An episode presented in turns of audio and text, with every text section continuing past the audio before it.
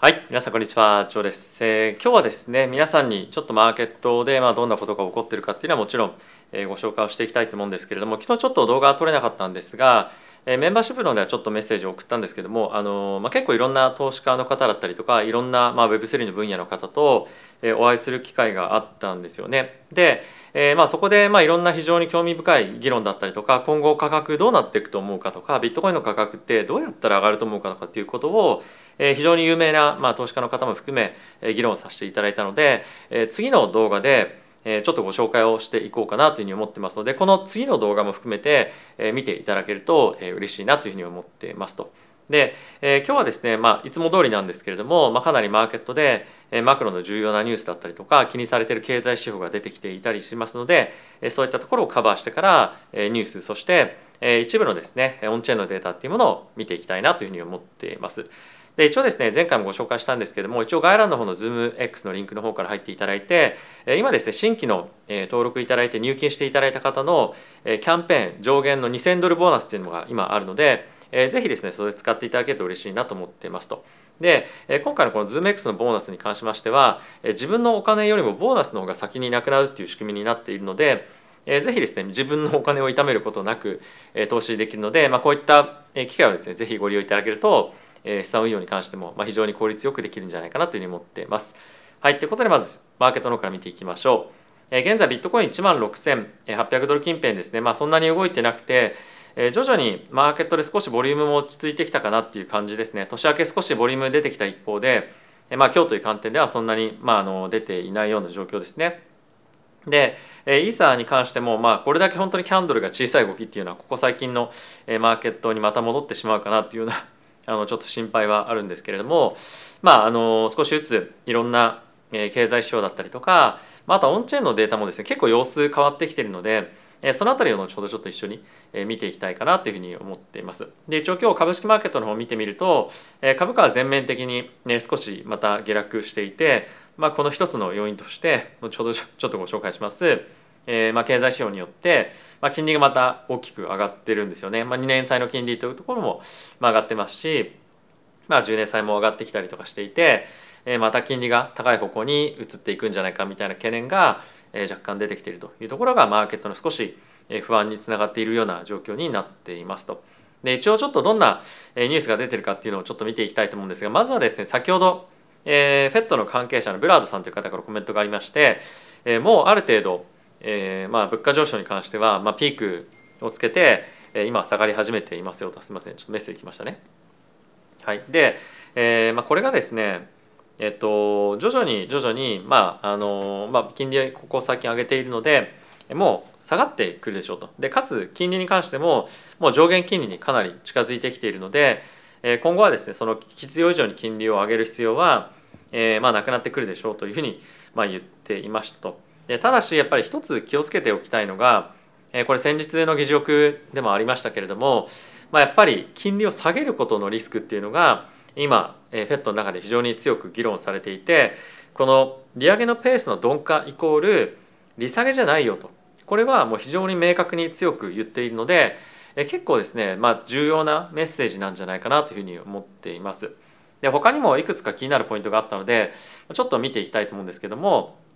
えーこちらにもあります通り、まあ、やっぱり早く金利を下げることにリスクっていうものがものすごく大きいですよねと。でプラスそれに加えて、えーデータですね、えーまあいろいろと、えーまあいろいろその、えー、何でしたっけあの労働関係のデータが出てきているんですけれども、えーこれに関しても引き続きやっぱりその一人一人のそのお仕事を探している人たちに対しての、えージョブオープニングっていうんですかねこれもまあ非常にまだまだあの、まあ、2倍以上の水準になっていて、まあ、結構なしっかりと労働市場に関してはま強いというかですね、まあ、そういった状況にあるので、まあ、なかなか労働環境というかそういった賃金が下がってくるような感じにはなりづらいような状況かと思うので、まあ、引き続き労働環境のですね関連データだったりとか、まあ、とは賃金のところ見ていかないとこの辺りはま物価が下がってきたから大丈夫であろうみたいな感じで、まあ、それで株を買っているとその FED のえ見ているところと違うところにフォーカスがいってしまうのかなと思うので、まあ、あの逐一こういったところの数値関係を見ていきたいなというふうに思っていますと。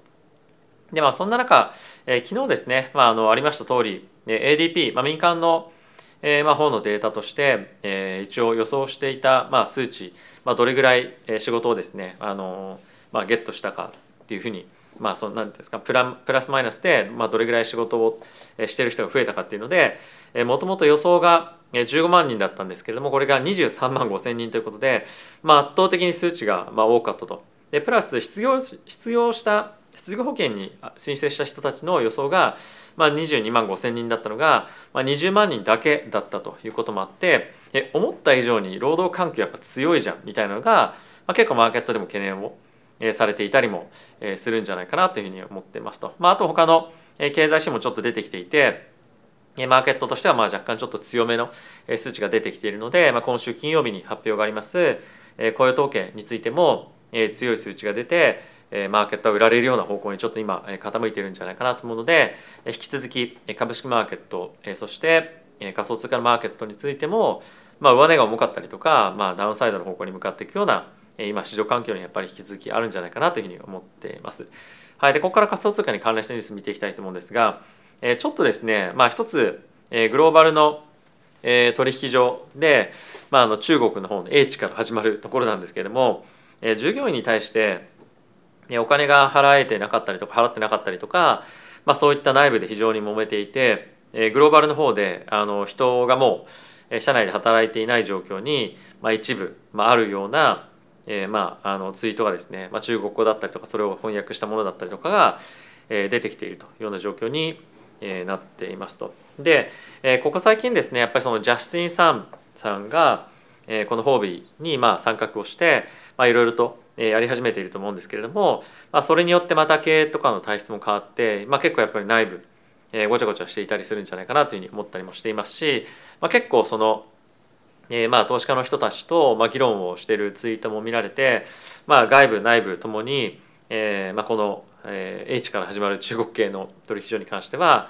えー、まあ大変そうだなっていうのがありますよね。やっぱりこういったお金が払えてないとかっていうことになってくると、まあ、本当にもっと大きな問題に発展するんじゃないかっていうような不安がマーケットに出てきたりするので、えー、まあ取引所どこにお金を置いとくかっていうところも、まあ、もう一旦やっぱり考える必要が出てきているのかなというふうには思ったりはしています。でこれ以外にも注目しておきたいニュースとしてはシルバーゲートというですねえ銀行があるんですけれどもえこれがあの、まあ、40%人員削減というのを行っていました。あとはですね、え Facebook でやっていたリブラのチームを DIM を行うことで、えまあ、行うために、まあ、新しい別の通貨を作るために、えまあ、採用したんですけれども、まあ、これの人たちに関しても、えまあ、ほぼそういったところへの開発というのが今リソースとして避けないということで、まあ、厳しい状況に引き続きあるということですね。はいまあ、シルバーゲートに関しては FTX とアラメダに対してもサービスを提供していて、いろいろと理解していたにもかかわらずトランザクションのまあ監視およびえまあ停止みたいなものを行っていなかったということで、まあ、一部裁判にもなるんじゃないかというふうにも言われているので、まあ、ちょっと厳しそうですよね。まあ、一応ナスダックの方に上場している銘柄なんですけれども、まあ、引き続きクリプト関係の株価に関しては厳しく、えまあ、状況が続いていきそうだなというふうに感じております。はい、で続いておりまし続いて FTX がですねロビンフットの株をですね持っていたんですけれどもこれがですね、まあ、一旦 SEC だったかな、まあ、あの国の方に、えまあ、保管されていますと。でこれ最終的にどうなるかっていうのはちょっとわからないんですがもともとはあのブロックファイがですね担保としてこのロビンフッドの株を入れていたので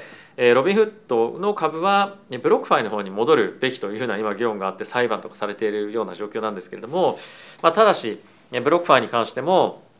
破綻をしていたりとかで FTX も破綻をしているので、まあ、この処遇みたいなものが今後どうなっていくのかっていうのが、ま、結構注目をされていますし、まあ、あのもしかするとその国の機関で保管しているものを、えー、まあ処分するのかどうするのかっていうのは分かんないんですが、まあ、その状況によっては非常に大きな売り圧っていうのが、まあ、こういったところにもかかってくるかもしれないですし、まあ、あとはたとえ、まあ、ロビンフットに戻ったとあ、えーとブロックファンに戻ったとしても顧客にお金を返すということでこういったところの売却が進むんじゃないかなと思うので、まあ、引き続きクリプト関係のですね株価っていうのは弱含みが続きそうな可能性が結構高くあるんじゃないかなというふうに思っています。はい、でちょっと、えー、オンチェーンのデータ見ていきましょう。本当にパパッと面白いところだけ皆さんにご紹介をしたいと思うんですけれども、えー、一つ非常に重要だなと思ったポイントとしては、まあ、ここですかねえ。これがですね今取引所にどれだけビットコインが置かれているかっていうことを表しているチャートなんですがこれまでずっと右肩下がりに下がってきていたものが少しずつ取引所に流入してるんですよね。なので現物に関しては、まあ、やっぱり何かあったらちょっと売却しようみたいなことを画策している人が、まあ、ちょっとはいるっていうところに加えてこの年始のタイミングでビットコインを積極的に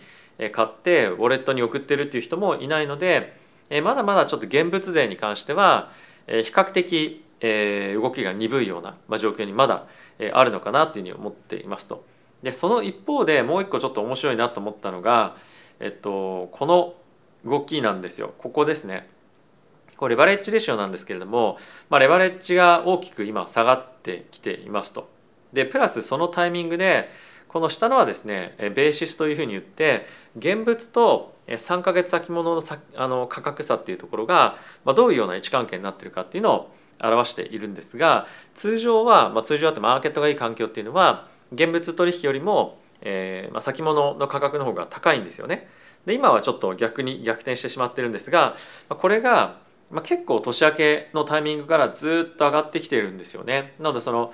先物ベースで結構取引が活発にここ最近なっていてでかつ、まあ、やっぱりアップサイドを今あの取りに行こうっていう人が先物マーケットでは実際に結構増えているのかなっていうふうに思っているので、まあ、この辺りの動きはですね非常に面白い動きとして見ておきたいなというふうに思っていますと。でこれがファンディングレートなんですけれどもずっとプラスに推移していますし、まあ、あとちょっと面白いなと思ったのはちょっとこれ拡大しますね。これがですねはいえっとホドルウェーブというふうに言って、まあ、これ現物の指数なんですけれども、えっとこのピンクの下の方の人たちっていうのは短期の人たちの、えー、マーケットでどれぐらいの割合が短期のマーケットでどれぐらいの割合のビットコインが短期の人が持ってるかなんですが、まあ、短期の人たちがどんどんどんどん今抜けてってるんですよね。抜けてってるっていうか、えー、買った人たちここ最近買った人たちっていうのは売らずに、えー、持ってるっていう人が増えてきていて、まあ、新規の参入があまりないので、えー、その短期で持ってる人たちの割合がまあ長期で持ってる人たちの方に徐々にその分割されていくあそのずっと持ってるので短期だった人がずっと持ってることによって少しずつ長い期間持ってる人に分類されていってるので、まあ、今こういった形になっていますと。でやっぱり現物を売る人たちが、まあ、今やっぱりいないっていうのは、まあ、価格がまこういった非常に不安定なタイミング市場が不安定なタイミングで、えー、まこういった人たちが売っていないっていうのは、まあ、一つやっぱりマーケットにはまだ現物っていう観点では安心感があるっていうところと、まあ、あと年少のタイミングでえこういった形で、え先物にお金が入ってきてるっていうのは、まあ、ある程度、え短期的には、まあ、いいサインなんじゃないかなというふうに思っていますと。あともう一個面白いなと思ったのが、えこちらステーブルコインの、えまあ、チャートなんですけれども、えこちら見ていただきたいんですけれども、えっと、取引所における、え、ステーブルコインの,、まあ、あのボリュームですねこれが今どんどんどんどんまた戻ってきて始めてるっていうのは、まあ、非常に面白い、えー、まあなんていうんですかねあの動きかなというふうに思ってます。まあ、こちらを見ていただいても同じチャートなんですが、まあ、どんどんどんどんこの年明けのタイミングで入ってきていると。でやっぱりこういった形でリスク取ろうっていうのが徐々にマーケットに出始めてるっていうのは、まあ、やっぱり動きが出るところっていうところで、まあ、動きが出るってことで、まあ、非常にプラスに、えー、まあ左右されるんじゃないかなっていうふうに思っているのと、まあ、あとはやっぱり、えー、仮想通貨ビットコインのマーケットに、まあ、注目がまた集まってくる可能性がこういった動きが出てくるとあると思うので、まあ、市場全体としては、まあ、上下まだあのフラフラするとは思うんですけれども資金が戻ってきてるっていうこと自体は、まあ、非常にプラスなサインだと思うのでこういったところの、市場環境っていうのは常に見ていきたいなというふうには思っています。はい、で、えー、まあどういったタイミングになったら買いなのかとか、まあ、そういったものっていうのはあの、まあ、やっぱり基本的には FED の金融緩和が始まるタイミングとか、まあ、そういったことになると思うので、まあ、しばらく実際は先だと思うんですよ。ファンダメンタルで言うと。ただしこの次の動画でもご紹介するんですが、まあ、ファンダメンタルでだけでは説明できないようなやっぱり動きっていうのが仮想通貨ビットコインのマーケットにはあるというふうなことなので、まあ、そういったところを両軸を見ながらですねマーケット判断をしていくということが今後やっぱり必要になってくるんじゃないかなというふうには思っておりました。はい。ということで、えー、皆さん今日も動画ご視聴ありがとうございました、えー、ここ最近ですね結構頻繁に、えー、メンバーシップ向けの方に対してメッセージを送ったりとか、まあ、あとは今後 Zoom のですね交流会みたいな質問会みたいなのをやったりするので質問募集をしたりとかいうふうにしています。あとは先ほどもちょっとお話しましたけれども、まあ、本当にここ最近、まあ、中東とかでものすごく有名なファンドの CIO の方だったりとか、まあ、いろんなその Web3 界隈の中でも、えー、まあ長くいたりとか非常に有名な方と、えー、結構お会いする機会が、えー、ここ最近増えてきていて、まあ、そういったこともあってちょっと動画撮れない日もあるんですが、まあ、そういったところで、まあ、得た、えー、まあなんていうんですかねお話だったりとか、まあ、知識というか、まあ、そういったところも含めて今後はどんどんどんどんえー、メンバーシップの方でも皆さんに対して動画作っていきたいなというふうに思っています。まあ、あとは、えー、まあそういったところをもっともっとドバイだけではなくて世界中でやっていきたいと思っていて、え、今年は、えまあ、日本も行きますしアメリカには何回か行きますし、まあ、シンガポール、えまあ、ヨーロッパの方にも行くでしょう。まあ、あとは